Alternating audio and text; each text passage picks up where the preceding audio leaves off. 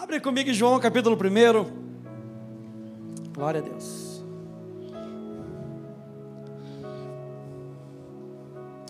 E eu quero que você entenda nessa manhã que o desejo de Deus é sempre estar no meio do seu povo. Por isso a igreja é importante. A igreja é importante porque isso deve nascer dentro do coração daquele que nasceu de novo. Se é importante para Deus estar no meio do seu povo, por que não seria importante para nós estarmos no meio do povo de Deus? E lá em Êxodo, Deus vira, obrigado. Deus vira e fala: Olha, façam para mim um tabernáculo. Mas para que um tabernáculo no meio do deserto? Para que esse trambolho no meio do deserto? A gente poderia pensar humanamente. Mas tem que montar, tem que desmontar, tem que montar, tem que desmontar. E Deus dá um motivo óbvio e sobrenatural. Porque eu quero estar no meio de vocês. Eu quero habitar no meio de vocês. Quando a gente vê essa perspectiva, já não vira mais trambolho, já não vira mais dificuldade. Quando a gente pensa nisso, a gente estava pensando hoje, ontem, alegrei-me quando me disseram: vamos à casa do Senhor. Ir à casa do Senhor já não vira mais um trambolho, já não vira mais algo difícil. Ah, mas tem que dormir de manhã. Eu gosto de dormir domingo de manhã, aleluia. Você também gosta de dormir de segunda, terça e quarta, mas tem que ir para o trabalho. É ou não é? A motivação para a gente ir para o trabalho é que se não for para o trabalho, não ganha dinheiro. Qual é a nossa motivação para a gente se reunir? A motivação para a gente se reunir deveria ser: Deus deseja estar no meio do seu povo. Então eu vou me encontrar com um povo que deseja estar com o seu Deus. E quando eu estou com um povo que deseja estar com o seu Deus, me motiva a querer mais estar com Deus todos os dias da minha vida. Quando eu saio do encontro, eu saio impactado por um povo. Não somente por uma mensagem, preste atenção nisso, por um povo, não somente por uma mensagem. Um povo que sentou, que ouviu, que colocou para dentro e disse: Pastor, estou pronto para praticar nessa semana eu quero abençoar os meus, meus irmãos. Estou pronto para louvar a Deus. O desejo de Deus é estar no meio do seu povo. E no meio do povo Deus faz maravilhas. E aí, João capítulo 1, o Evangelho de João tem que diferente. Porque o Evangelho de João vê uma perspectiva celestial. E João já começa lembrando de Gênesis. Quando você lê João capítulo 1, você vai ver uma correlação com Gênesis. No início, no princípio, criou Deus os céus e a terra. Ele é o Criador. Aleluia. Ele cria, ele sustenta, ele dá propósito, ele dá vida. E aí a gente começa lendo capítulo 1, versículo 1, no princípio era o Verbo, e o Verbo estava com Deus, e o Verbo era Deus. Ele estava no princípio com Deus. Todas as coisas foram feitas por Ele, e sem Ele nada do que foi feito se fez. A vida estava nele, e a vida era a luz dos homens. A luz resplandece nas trevas e as trevas não prevaleceram contra ela. Presta atenção nisso. A luz prevalece contra as trevas e as trevas não prevalecem contra ela. Houve um homem enviado por Deus e o nome dele era João. Esse veio como testemunha para testificar a respeito da luz, para que todos viessem a crer por meio dele. Ele não era luz, mas veio para dar testemunho da luz, a verdadeira luz que, vinda ao mundo, ilumina toda a humanidade. O Verbo estava no mundo, o mundo foi feito por meio dele, mas o mundo não o conheceu. Veio para o que era seu, e os seus não receberam. Mas a todos quantos o receberam, deu-lhes o poder de serem feitos filhos de Deus, a saber, aos que creem no seu nome, os quais não nasceram do sangue, nem da vontade da carne, nem da vontade do homem, mas de Deus. E o Verbo se fez carne e habitou entre nós. O verbo habitar aqui é o mesmo verbo, ou uma correlação com o mesmo verbo, de quando Deus vira para o povo e diz: Eu quero um tabernáculo no meio de vocês. João usa a mesma correlação. E Deus e Jesus, o Verbo se fez carne e tabernaculou. Por isso a gente precisa olhar para aquele propósito. No meio do deserto, no meio da, do, da onde aparente escassez havia, Deus fala: Eu vou estar com vocês. O Verbo se fez carne e habitou entre nós, cheio de graça e de verdade, e vimos a sua glória, glória como do unigênito do Pai. Quando João começa a sua biografia de Jesus, ele escreve na língua grega e ele começa com um conceito de palavra. Um conceito que tanto judeus quanto gregos entendiam. Quando a gente olha para o povo judeu, o povo judeu tinha um orgulho da sua herança religiosa. No centro da teologia do povo judeu estava a devoção à palavra de Deus. Quantos aí já viram? Você, ou já viu na, na casa de um judeu, ou mesmo você tem na sua casa, você tem algo na porta, com algumas inscrições da palavra de Deus, que o judeu passa. Se você viu The Chosen, você já viu que toda porta que eles passam, toca naquele instrumento, beija, porque aquilo ali é uma lembrança que a palavra de Deus é o centro dessa casa. E o judeu se orgulhava disso. Para o judeu, a palavra era tudo. A palavra de Deus era a presença e a ação de Deus invadindo a história humana com poder e autoridade incomparáveis. A palavra de Deus então indica ação, um agente que realiza a vontade de Deus. Para o judeu, a palavra de Deus representa o que? Uma ação, diga ação. Ou seja, um agente que realiza a palavra de Deus. E João está dizendo que a palavra se fez carne. A ação que realiza a vontade de Deus. Mas eu também falei para você que João estava escrevendo na língua grega, para alcançar os gregos também. E o povo grego, ele se agarrava firmemente na sua herança, uma herança filosófica. E aí você tem desde Heráclito, Platão, Aristóteles, Cícero, foi mais ali perto ali da época de Jesus, desde Heráclito, porque Heráclito que começou a difundir isso, a criação do mundo, a ordem de toda a vida e a imortalidade da alma humana foram todas possíveis apenas pela palavra, que era a força invisível e inteligente por trás de tudo que nós vemos nesse mundo. Para o mundo grego, na filosofia, existia uma força que vinha por detrás. E essa força para ele se chamava o Logos, a palavra.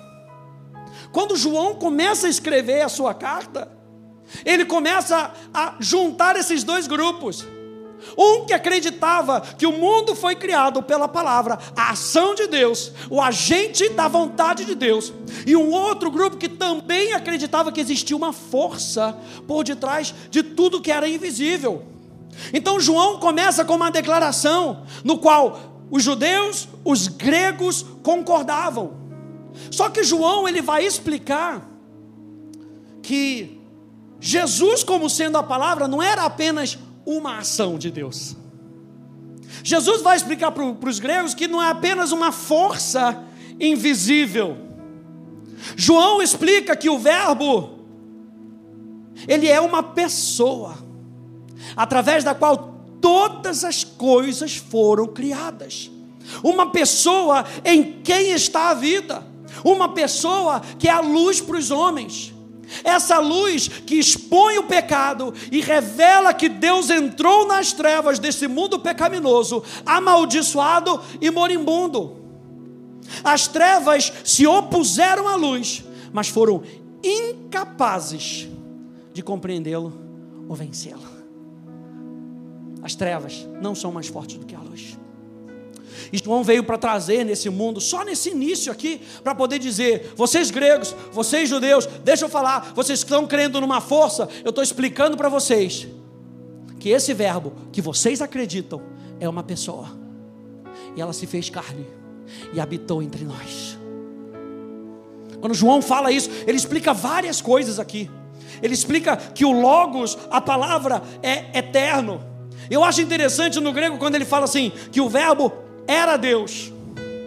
No grego, essa expressão era é um passado contínuo. Não é que ele era Deus, ele deixou de ser Deus. Ele era Deus, ele continuou sendo Deus, ainda que estivesse em carne humana. João diz que o Logos, a palavra, sempre esteve com Deus, num relacionamento co-igual, co-eterno. Que o Logos é uma pessoa distinta, mas igual a Deus, é uma pessoa.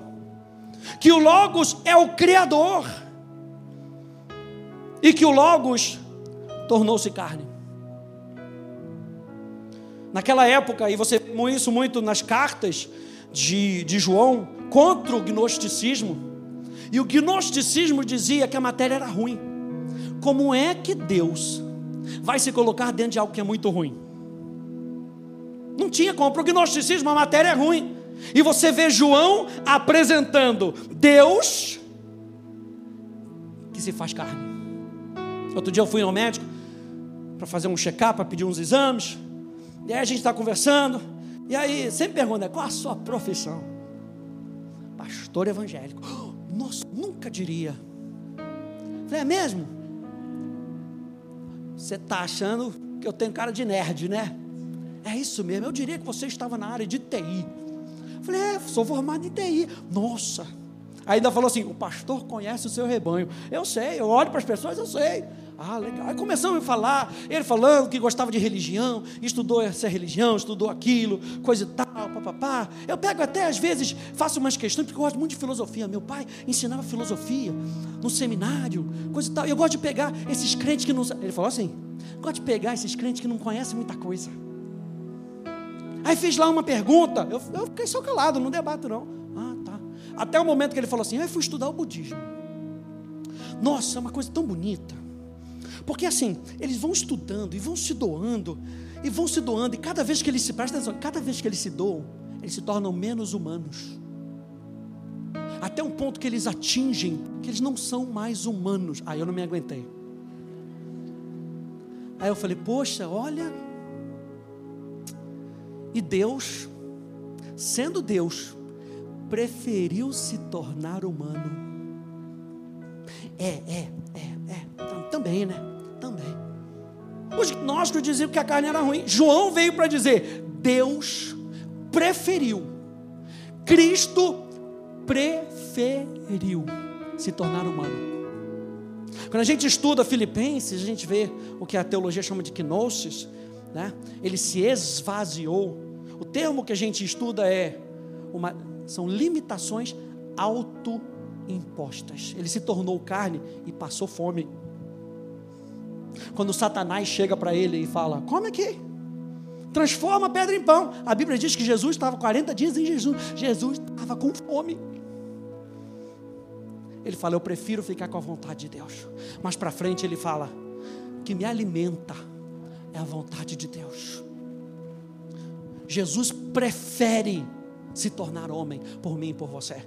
E João vem logo para dar uma sambada nos gnósticos para dizer: Deus preferiu se tornar homem por minha causa e por sua causa.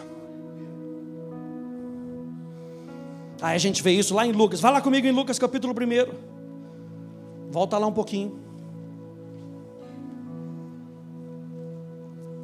Lucas capítulo 1, no verso 30. O anjo aparece para Maria.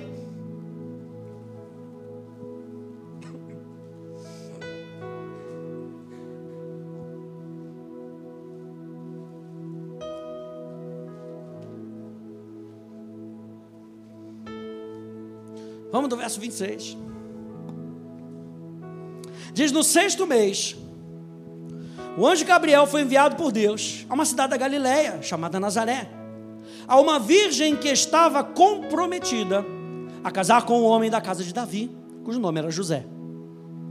A virgem se chamava Maria.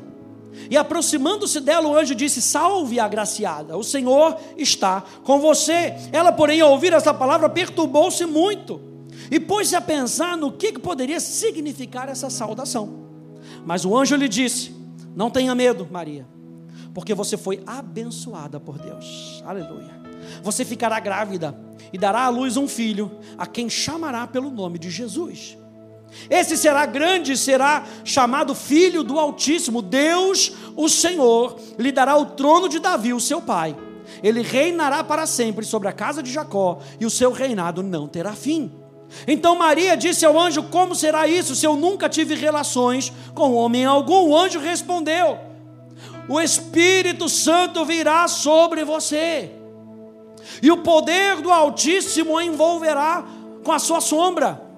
Por isso também o ente santo, o ente santo que há de nascer será chamado filho de Deus. Isabel, sua parenta, igualmente está grávida, apesar da sua idade avançada, sendo este já o sexto mês de gestação para aquela a quem diziam ser estéreo, porque para Deus não há nada impossível. Então Maria disse: Aqui está a serva do Senhor, que aconteça comigo o que você falou. Então hoje foi embora. E aqui a gente vê a importância de Jesus ter nascido da maneira como ele nasceu através de uma virgem. Primeiro, para cumprir profecia, só para lembrar para o povo. Número um, que Deus faz coisas sobrenaturais. Número dois, Deus faz coisas sobrenaturais através daqueles que servem a Ele. Então, se você serve a Deus com o seu coração, eu sempre falo isso: espere coisas sobrenaturais acontecerem na sua vida. Precisava nascer através da Virgem Maria, ou da Virgem, perdão. Por quê? Primeiro, para cumprir profecia, para lembrar que Deus cumpre as profecias. E que profecia era essa? Jesus viria para nos salvar dos nossos pecados. Meu Deus. A gente lembra do nascimento de Jesus e lembra que ele veio para nos salvar dos nossos pecados, de uma natureza pecaminosa, veio nos salvar da separação eterna com Deus, ele veio para nos reconciliar com Deus. Jesus veio com propósito, sua vida era com propósito, sua missão era com propósito. Somente um Jesus Cristo puro e sem pecado estaria qualificado para levar os nossos pecados e assim expiá-los na cruz. Jesus veio e veio como homem, como nosso representante, com osso, com carne, com sangue. E aí você vê os relatos na Bíblia. Ou seja, ele não era um fantasma, como algumas heresias diziam. Não, era apenas um espectro. O que vocês veem era apenas um espectro. Mas tinha osso tem sangue que foi derramado por mim e por você. Veio como neném.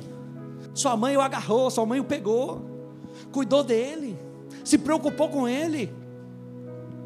E qual a diferença, gente? Esse é o cerne da minha mensagem hoje. Qual é a diferença que a doutrina da encarnação, Jesus se fazendo carne, qual é a diferença que isso faz na nossa vida? Entender que Jesus veio em carne o que que isso muda a nossa vida no nosso dia a dia? E na maioria das religiões, como eu falei, os homens mais santos são aqueles que estão mais separados das culturas. Teve uma época na igreja, se você estuda um pouquinho de história da igreja, você vai ver que a época mais negra da igreja é a hora que o pessoal começou a falar assim: esse mundo não é digno da gente. Nós somos muito santos para esse mundo pecador, vamos viver em caverna, vamos nos, nos afastar. E aí a igreja deixou de fazer um impacto. A gente vai ver isso hoje. A igreja deixou de fazer um impacto. Mas a encarnação de Jesus, Jesus se fazendo carne, é o nosso modelo missional. E eu quero que você entenda isso nessa manhã. Jesus encarnando, se tornando homem, se tornou o nosso modelo missional. Porque se Jesus veio com uma missão, eu e você agora, como crentes, eu e você como cristãos, como os discípulos, aqueles do caminho, nós estamos agora levando essa missão para as pessoas. Então, Jesus, a encarnação de Jesus, nos mostra esse modelo missional. A encarnação é o envio do segundo membro da Trindade à história humana como missionário. Preste atenção nisso. A encarnação é o envio. Deus enviou. E por isso Jesus, aqui na terra, se mantinha debaixo de um relacionamento com o Pai, dependente do Espírito Santo. Por quê? Porque para cumprir essa missão, ele foi enviado. Não veio por conta própria, não ia fazer a sua própria vontade. E você vê Jesus em todo o tempo falando: é a vontade do Pai que eu quero fazer. Eu estou puxando isso para que você entenda que o modelo que Jesus trouxe tem que ser o nosso modelo. Se ele foi enviado, nós estamos sendo enviados com uma missão. A gente não vive o cristianismo só para que a gente possa ter boas promessas. A gente vive o cristianismo porque, baseado em boas promessas, nós continuamos com uma missão. Ele nos leva, ele nos acompanha, ele está conosco. E Jesus veio nos mostrar que existe uma missão. Primeiro, e a gente vai ver cinco coisas. Primeiro, que uma vida missionária encarnada é contextual e atravessa barreiras culturais. Por que, é contextual? Você não está fora de um contexto. Você vê que Jesus ia para as festas. Você vê que Jesus se vestia como um judeu. Você vê que Jesus foi consagrado ao oitavo dia. Você vê que Jesus estava dentro de um contexto. E Jesus nos mostra essa vida de Jesus nos mostra que a gente precisa não apenas permanecer em comunidade com pessoas da nossa própria raça, do nosso próprio nível de, de rendimento, da nossa própria nacionalidade e assim por, por diante. Nós precisamos rasgar isso. E você lembra que Jesus pegou, e se ele ficasse só ali, no contexto judeu, não, ele vai para Samaria. Um texto que a gente gosta. É importante passar por Samaria. Jesus quebra o contexto de para esse povo a gente não pode ir.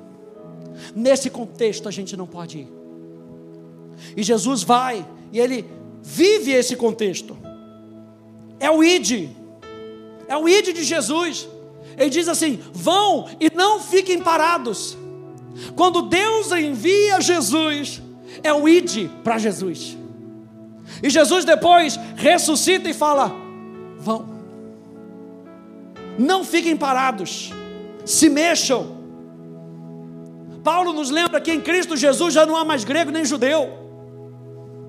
Aqueles que recebem a Jesus podem fazer parte dessa missão. Então, nos lembrar do nascimento de Jesus é mais do que apenas nos lembrar que nós recebemos um presente e que nós fazemos essa festa para dar um presente. O nascimento de Jesus nos mostra que Jesus veio com missão para nos dar uma missão. Nós estamos em missão. João capítulo 17, vá lá comigo, por favor.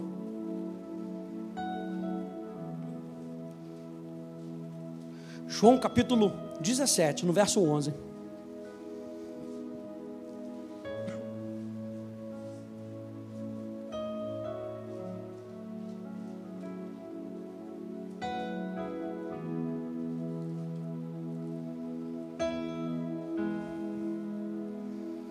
Só o que, Jesus diz. Já não estou no mundo, mas eles continuam no mundo. Ou você é um alienígena? É. Olha para o alienígena que está. Não, não olha, não. Olha. Não, pastor. Ele fala, Jesus fala, eles continuam no mundo. Existe um contexto. Se a gente fala de tradição aqui, a gente entende culturas. É ou não é? Eu morei na África do Sul eu me lembro que a cultura era diferente. E você tem que entender a cultura do outro. Eu já falei isso aqui várias vezes. O pessoal já me alertava: se alguém pedir um refrigerante para você, um gole do refrigerante, não dá. Porque na cultura deles, ele não está pedindo um gole, ele está pedindo o que você tem. Então você dá um gole, ele pega, dá um gole e sai. que você deu para ele. Você tem que entender a cultura. Aí tem o contexto deles estão sentados, e o africano faz muito isso, fica sentado, conversa, vai na grama. Ali, se tivesse uma graminha ali, saiu do culto, o pessoal está na graminha, sentado. Começa a conversar, mas conversa alto, gente. Meu Deus, conversa alto. Aí um dia foram me explicar. Por que conversa alto? Porque na tradição e na cultura, eles têm que conversar alto para que você não pense que ele está falando mal de você. Então, vai ouvir o que ele está falando. Cultura. Aí você chega no seu polido, você aprendeu que mamãe falou que tem que falar baixinho. Aí você entra na cultura deles, você é visto como fofoqueiro, porque você está falando baixinho. Quem está falando baixinho é porque está fofocando. Jesus vivia dentro de uma cultura, Jesus vivia uma cultura, um contexto. E ele está falando aqui: já não estou no mundo, mas eles continuam no mundo, enquanto eu vou para junto de ti. Pai Santo, guarda-os em teu nome, que me deste, para que eles sejam um, assim como nós somos um. Ou seja, Jesus estava falando, eles vão viver como pessoas normais, mesmo sendo sobrenaturais. Apesar de ser contextual, uma vida missionária não tolera nem participa dos aspectos mundanos, pecaminosos de, de, pecaminosos de uma cultura. Assim como Jesus não pecou. Verso 14 até o verso 19, João 17. Diz: Eu lhes tenho dado a tua palavra, e o mundo os odiou, porque eles não são do mundo, como também eu não sou. Não peço que os tires do mundo, mas que os guardes do mal. Eles são, eles não são do mundo, como também eu não sou. Santifica-os na verdade. A tua palavra é a verdade. Assim como tu me enviaste ao mundo, também eu os enviei ao mundo. E a favor deles eu me santifico, para que eles também sejam santificados na verdade. Qual é o limite do contexto? A palavra, a verdade. Ah, mas essa cultura rouba. Eu não roubo. Porque eu sou de cima. Mas eu celebro com você. Eu vou na sua festa de aniversário. Aleluia. Eu celebro o contexto com você. Mas eu prefiro não pecar. Então, assim, num sentido real, veja só: cada cristão é um missionário, quer ministro do outro lado da rua ou do outro lado do mundo lembrar, eu estou te dando uma perspectiva diferente. Você achou que a gente ia falar Jesus, o presente, mundo, aleluia, glória a Deus, dê presente para as outras pessoas. O chamado, gente, de Jesus ter nascido é nos lembrar que nós estamos em missão. E eu e você somos chamados a ver a vida como um campo de missão, para que o reino de Deus se expanda. Então você é um missionário. Quer você ministre para sua esposa, Quer você ministre para o seu vizinho, ou quer você ministre lá para o outro lado do mundo. Número dois, uma vida missionária encarnada, então, ela é evangelística. Qual é o contexto? Salvar pessoas perdidas, com que pessoas experimentem a Jesus. E eu, uma frase que me veio no coração foi essa aqui: não vamos somente à cultura, vamos à cultura com uma mensagem. O primeiro ponto fala que a gente pode celebrar a cultura. Mas eu não celebro a cultura só para celebrar a cultura. Eu celebro a cultura porque eu tenho uma mensagem e eu sei que a minha mensagem pode impactar a sua vida para que você conheça o Salvador do mundo. Jesus que veio para tirar o pecado do mundo e nos reconciliar com Deus. Eu tenho uma mensagem e essa mensagem ela se funde com a minha vida, com o meu testemunho. Não é apenas uma mensagem, é a mensagem da minha vida que eu entreguei para Ele. Eu me lembro uma vez ao que eu ouvi no seminário de monges franciscanos que chegaram em uma determinada região, de uma cultura totalmente diferente, e aí o governador, o rei, eu não me lembro, chegou para eles e falou assim: Ó, oh, a gente não quer ouvir nenhuma mensagem de vocês, não. A gente sabe que vocês é são cristãos, a gente não quer ouvir mensagem. Então tá bom. Vocês não querem ouvir a mensagem? Beleza, a gente vai viver. E aí eles começaram a servir a comunidade. E serviram. Serviram por mais ou menos cinco anos. E o rei tinha falado: olha, se vocês servirem, se vocês viverem aqui por cinco anos, talvez eu considere. O que, que eles fizeram? Serviram por cinco anos. No final, eles impactaram aquela comunidade. O rei chamou e falou: volta aqui. Agora vocês podem pregar a mensagem. Quando eles pregaram a mensagem, eles abriram a boca com a mensagem que já estava sendo impactada pelo testemunho, a comunidade inteira foi salva. Ou seja, a gente pode ter uma mensagem para falar, mas se a nossa vida não comunica essa mensagem, a gente não está mostrando o que nós estamos aprendendo com a encarnação de Jesus. Jesus não veio com uma mensagem, Jesus veio com uma vida, e nessa vida ele pregava. Por isso as pessoas se impactavam com a pregação de Jesus, porque a pregação de Jesus era cheia de autoridade. O que, que dava autoridade para Jesus? A retórica dele? Não, a vida que ele tinha. Se Jesus veio para reconciliar o mundo com Deus, como é que ele não tinha um relacionamento com Deus? Jesus tinha uma mensagem, porque ele tinha uma vida. E a encarnação de Jesus nos lembra que nós somos seres evangelísticos sobrenaturalmente. Nós temos uma mensagem que nós carregamos com a nossa vida. João capítulo 17, verso 6 e verso 8. Ao verso 8, diz assim: Manifestei o teu nome aqueles que me deste ao mundo. Eram teus, tu deste a mim, e eles têm guardado a tua palavra. Algo pessoal. Esses discípulos têm guardado a tua palavra.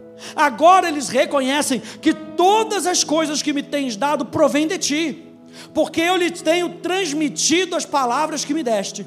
E eles receberam, verdadeiramente reconheceram que saí de ti e creram que tu me enviaste.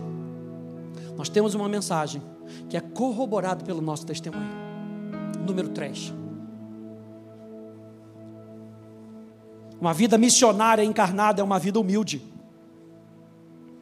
Assim como Jesus deixa voluntariamente o seu estado de glória para viver uma vida humilde, trabalhar no emprego humilde, uma vida missionária não é vivida apenas para glória pessoal. Não tem nada de errado de você ter um negócio e você querer que seu negócio prospere. Que a sua vida ande para frente. Mas a gente tem que entender que esse não é o carro-chefe da nossa vida. Uma vida missionária encarnada não é vivida apenas para glória pessoal e mobilidade ascendente. Eu quero crescer na vida. Aliás, desejo crescer na vida. Porque quando você cresce, você cresce da maneira correta, se você cresce com a mentalidade correta, o reino de Deus cresce com você. Mas a, a própria palavra de Deus nos lembra isso. Que não é vivida apenas por uma glória pessoal, de uma mobilidade ascendente, mas antes valoriza o Evangelho acima de tudo. Então Jesus veio nos mostrar que a missão que ele tinha ia ser vivida de uma maneira humilde. E lembra que Deus dá mais graça ao humilde. E Ele abate o orgulhoso. Então Jesus veio nos mostrar que essa missão que nós temos, quando a gente olha para o nascimento de Jesus, a gente precisa se manter nessa característica. Eu preciso me manter humilde diante de Deus. Ninguém está falando para você ser pobre. Não é isso que a palavra humilde quer dizer. A palavra humilde significa que você é dependente. Eu preciso continuar dependente de Deus na minha missão. Mais uma vez citando Jesus falando da questão uh, da, da tentação de Satanás. Nem só de pão viverá o homem, mas de toda palavra que procede da boca de Deus. Minha pergunta para você, óbvia: Jesus não tinha poder para fazer aquilo ali? Jesus não tinha o poder para transformar pedra em pão? Sim ou não? Tinha. O que ele não tinha, naquele momento, era a autorização do céu. Então ele, ele prefere: eu não vou fazer milagre para fazer show para você, Satanás. Eu não vou fazer milagre para tentar me exaltar diante de alguém que não está nem aí, que na realidade quer o meu mal. Eu prefiro ficar com aquele que se importa comigo, que me deu uma missão, ele me mantém e eu continuo dependente dele. A missão encarnada do povo de Deus é nos manter humildes, debaixo de uma palavra de Deus. João capítulo 17, verso 4 e verso 5. Diz: Eu te glorifiquei na terra, realizando a obra que me deste para fazer. O que, Jesus fez? Não foi para minha própria glória. Eu te glorifiquei na terra. Ele está falando com o Pai, realizando a obra que me deste para fazer. E agora, ó Pai, glorifica-me contigo mesmo com a glória que eu tive junto de ti antes que houvesse mundo. A ordem foi inversa. Jesus não estava querendo a glória para ti. Lembra da terceira tentação? Jesus, olha aí, todos os reinos desse mundo vai ser tudo teu, se prostrado me adorares. E aí Jesus termina dizendo: Para trás de mim, Satanás, porque só o teu Deus adorarás. E Jesus não está falando isso para ele. Veja, Satanás não tem medo do versículo que você confessa para ele. A Bíblia fala que ele, os demônios creem, a Bíblia fala que Satanás conhece a Bíblia. Testa Jesus com a Bíblia. Satanás, presta atenção, Satanás. Não tem medo. Quando você diz, show seu Satanás. Quando você cita versículo para ele. A gente fala aqui que o que Satanás tem medo, que o inimigo tem medo, é de uma vida vivida na palavra. Porque uma vida vivida na palavra se posiciona se posiciona diante das crises, se posiciona diante das tentações, se posiciona diante das armadilhas. O que Satanás tem medo é de crente que pratica a palavra. E Jesus estava naquele momento mostrando para ele: não é uma palavrinha que eu vou te dar, não, Satanás. Eu vou te dar o poder de uma vida vivida em comunhão com Deus. Uma vida missional nos lembra que nós valorizamos o Evangelho acima de todas as as coisas. Número 4. Uma vida missionária encarnada é dedicada à igreja. Jesus veio para fundar, construir e dirigir a igreja, que é o seu corpo, com o fim de quê? De continuar o seu plano evangelístico para o mundo. Por que, que a gente sempre diz, vem para a igreja, vamos nos reunir? Porque a gente quer constantemente mostrar essa consciência que eu e você precisamos ter de um plano evangelístico, de um plano missional que Deus tem para cada um de nós. Ah, pastor, mas eu oro a Deus na minha casa. Ah, eu leio a minha Bíblia, nas... mas você vai fazer sozinho? Por que, que a gente vai fazer sozinho se a gente pode fazer junto?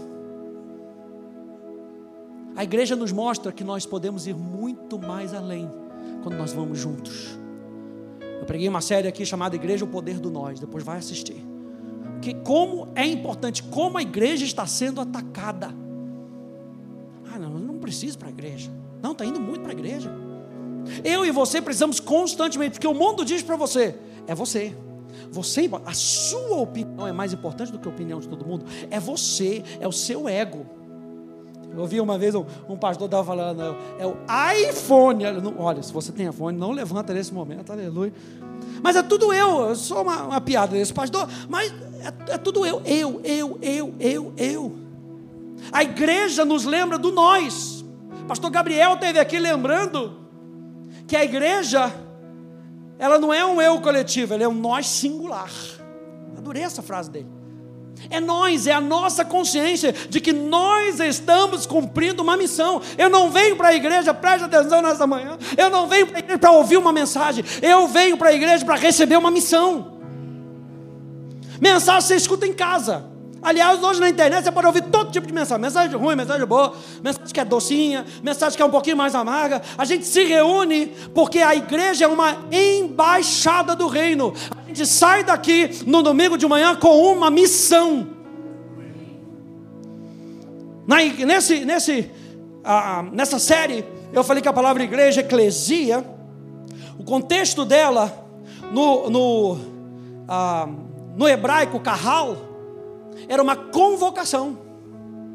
Eu me lembro que eu fui fazer missões uma vez na Inglaterra, e na igreja que a gente estava, tinha um, o, que eles, o que eles chamavam lá de tongue rider, que era a pessoa que ia lá com aquela cornetinha,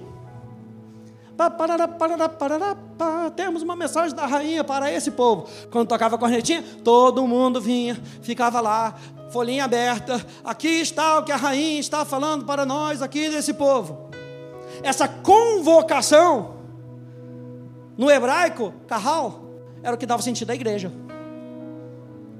Eclesia, no Novo Testamento, o que a gente fala, se a gente juntar as palavras, os chamados para fora. Chamado para fora do quê? Você sai para fora do seu contexto, da sua casa, para ouvir uma mensagem, mas você tem que voltar. E quando você volta, você volta com uma mensagem. Você não volta com uma historinha. A gente não está aqui nesse púlpito para contar historinha de como Jesus nasceu. Eu tenho uma mensagem. Jesus tem uma mensagem para a gente, e essa mensagem a gente vai levar e a gente vai impactar a vida de outras pessoas. Eu lembro de Pedro, Tiago e João tendo aquela experiência da transfiguração, e estava tão gostoso e tão sobrenatural que Pedro, você sabe, fala: vamos ficar aqui, e vamos criar aqui três tabernáculos. Jesus, eu vou fazer aquilo que o Pai falou lá no Êxodo, Jesus. Um tabernacular aqui. Moisés, Elias, Jesus. E Jesus fala: Não, rapaz, você não sabe o que está pedindo. Quando eles descem, está uma bagunça lá embaixo.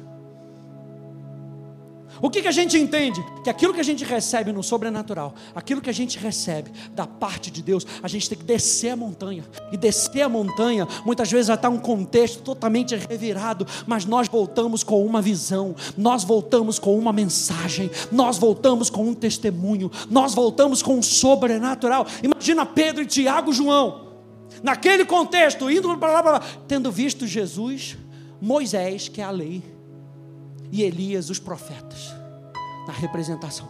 Meu Deus, era para voltar com fogo, aleluia. Sapatinho de fogo. Então não acho que você vai vir para a igreja porque você vai vir para a igreja, porque é o seu costume tradicional religioso. Não é a nossa tradição religiosa, é a nossa vida. Por isso, Paulo diz em Colossenses: quando Cristo, que é a vossa vida, se manifestar, vós vos manifestareis com Ele em glória. Ou seja, a glória que é dele vai ser vista através de mim de você. Quando eu e você vamos, a glória de Deus vai através de nós.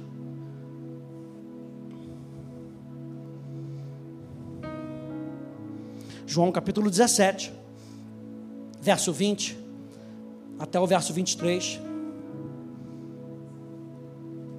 Diz: Não peço somente por estes, mas também por aqueles que vierem a crer em mim, por meio da palavra que eles falarem. Meu Deus, vão crer em mim por meio da palavra que essas pessoas que crerem, eles vão falar, a fim de que todos sejam um. E como tu, ó Pai, estás em mim e eu em ti, também eles estejam em nós, para que o mundo creia que tu me enviaste. Como é que o mundo vai crer se a gente não crê nem mais na igreja, na unidade do povo de Deus? A gente vive uma vida tão singular na nossa casa que a gente não vive mais unidade. Não é unicidade. Fosse unicidade, estava todo mundo com a mesma roupa, mesmo tipo de cabelinho. Aleluia. Barbinha, todos os homens barbinha, aleluia. Não é unicidade, é unidade. São diferentes contextos, presta atenção, são diferentes contextos que se reúnem e se rendem a uma só missão. Quem pegou isso nessa manhã? Diferentes contextos que se rendem a um só, uma só visão, uma só missão. A igreja e Jesus está falando para que eles sejam um e para que as outras pessoas possam crer. Por que, que o diabo tem atacado tanta igreja? Porque se atacar a igreja e se dissolver a igreja, como é que eles vão ver que nós somos um? Para que eles creiam. Verso 22: Eu lhes transmiti a glória que me deste. Ou seja, a igreja é gloriosa, é cheia de glória, tem o caráter de Cristo. Sim, é feito por humanos imperfeitos. Mas a igreja continua sendo gloriosa, continua Jesus, Jesus continua derramando a sua glória na igreja. Jesus continua acreditando na igreja, apesar de nós sermos imperfeitos, Ele continua sendo fiel. Ele continua sendo perfeito, ele continua dizendo: enquanto meu espírito estiver no meio da igreja, a minha glória vai ser derramada em vocês e através de vocês. A gente precisa acreditar que Jesus veio, formou um corpo e esse corpo continua a missão de Jesus. Ah, não, a gente não é crente nominal, não. Antigamente a gente falava dos católicos, né? Ah, são crentes nominais. Católico que não vai na igreja. Sabe que a porcentagem de evangélico nominal está aumentando no Brasil? Ah, eu sou crente, eu vou na igreja. Mas você vive a vida? É, não. Isso quando vai na igreja? Porque Jesus não veio para mudar somente a nossa história. Jesus não veio para fazer alguns milagres na nossa vida, ele veio para transformar a nossa vida. E transformando a nossa vida, ele nos dá sentido, ele nos dá missão, ele nos dá visão. Verso 23. Eu neles e tu em mim. E está falando da igreja a fim de que sejam aperfeiçoados. Sabe o que é aperfeiçoado aqui? Não quer dizer que as pessoas vão ser perfeitas. Aperfeiçoado aqui quer dizer maduro.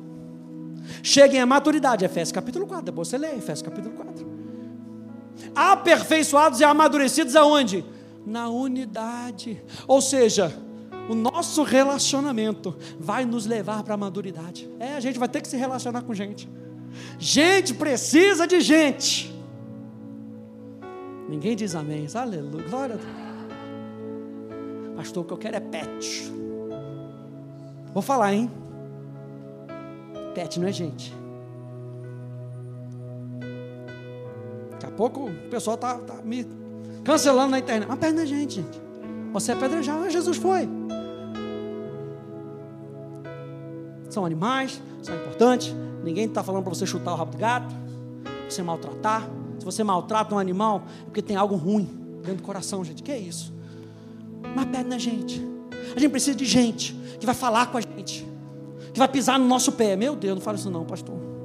Que vai nos aperfeiçoar para a gente andar em paciência. É ou não é? Você fica orando por paciência, Jesus vai colocar gente perto de você para te ensinar a andar em paciência. Se você nasceu de novo, quem nasceu de novo aí? Então você tem o fruto do Espírito dentro de você, você tem paciência dentro de você. A gente precisa aperfeiçoar ou amadurecer. Aleluia, glória a Deus. Recebeu ali a irmã, aleluia, glória a Deus.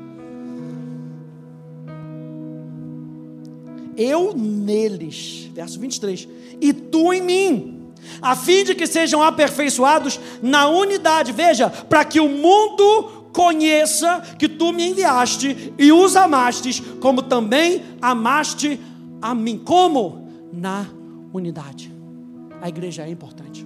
A igreja é importante para Jesus porque foi Jesus que fundou a igreja.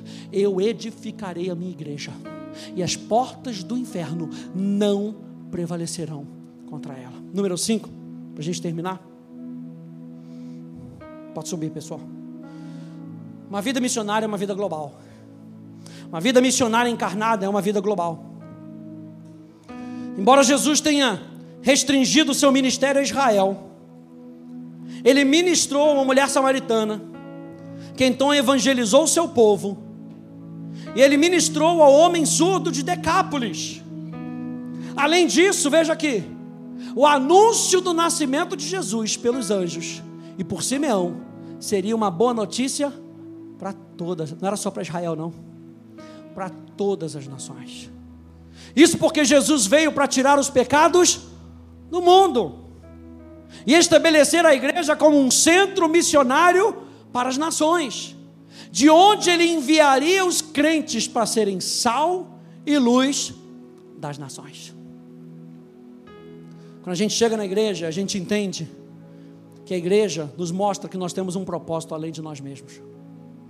E Jesus nos mostra que nós temos um propósito além de nós mesmos. A encarnação, Jesus se fazendo carne, nos revela que nós precisamos pensar mais naquilo que Jesus nos deixou do que naquilo que a gente prefere fazer. Por isso, Jesus fala: Você quer me seguir? Ah, caixas, que bom, vai me dar um montão de promessa, caixinha de promessa. Você quer me seguir? Tem certeza? Carrega a sua cruz. Negue-se a si mesmo. Depois vem e me segue. Cristianismo sempre vai começar com renúncia, gente. Sempre vai começar com renúncia. O que você quer deixar para trás? Que você vê que já não condiz mais com a sua vida. E Jesus teve que fazer isso, a gente viu hoje. Então é muito importante quando a gente está olhando para o nascimento de Jesus, a gente não está vendo o nascimento de Jesus apenas como uma festa religiosa. Que aí vem os debates. É, não é, é pagão, não é pagão, faz, não faz. A gente aprende que Jesus veio porque ele veio com uma missão. E é isso que nós celebramos. Nós celebramos a missão que Jesus veio trazer. Nós celebramos a missão que ele nos deu. Nós celebramos a missão que nós continuamos com ele. Vou terminar com Mateus capítulo 18.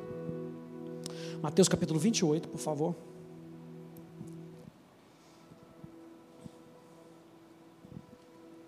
Você pode se colocar de pé, por favor? Mateus capítulo 28, você conhece.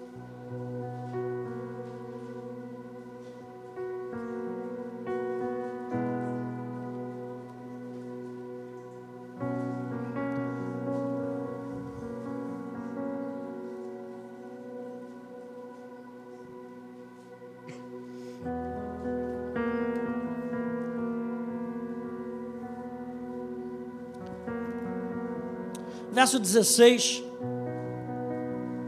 diz: Os onze discípulos partiram para Galiléia, para o monte que Jesus lhes havia designado.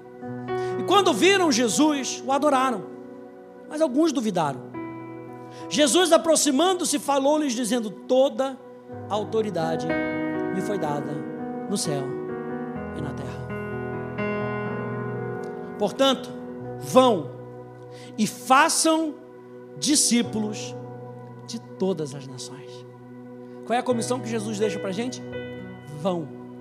Hashtag vaza. Vai. Mas não vai de qualquer maneira. Vai sabendo o que você tem que fazer. O que eu tenho que fazer? Discípulos.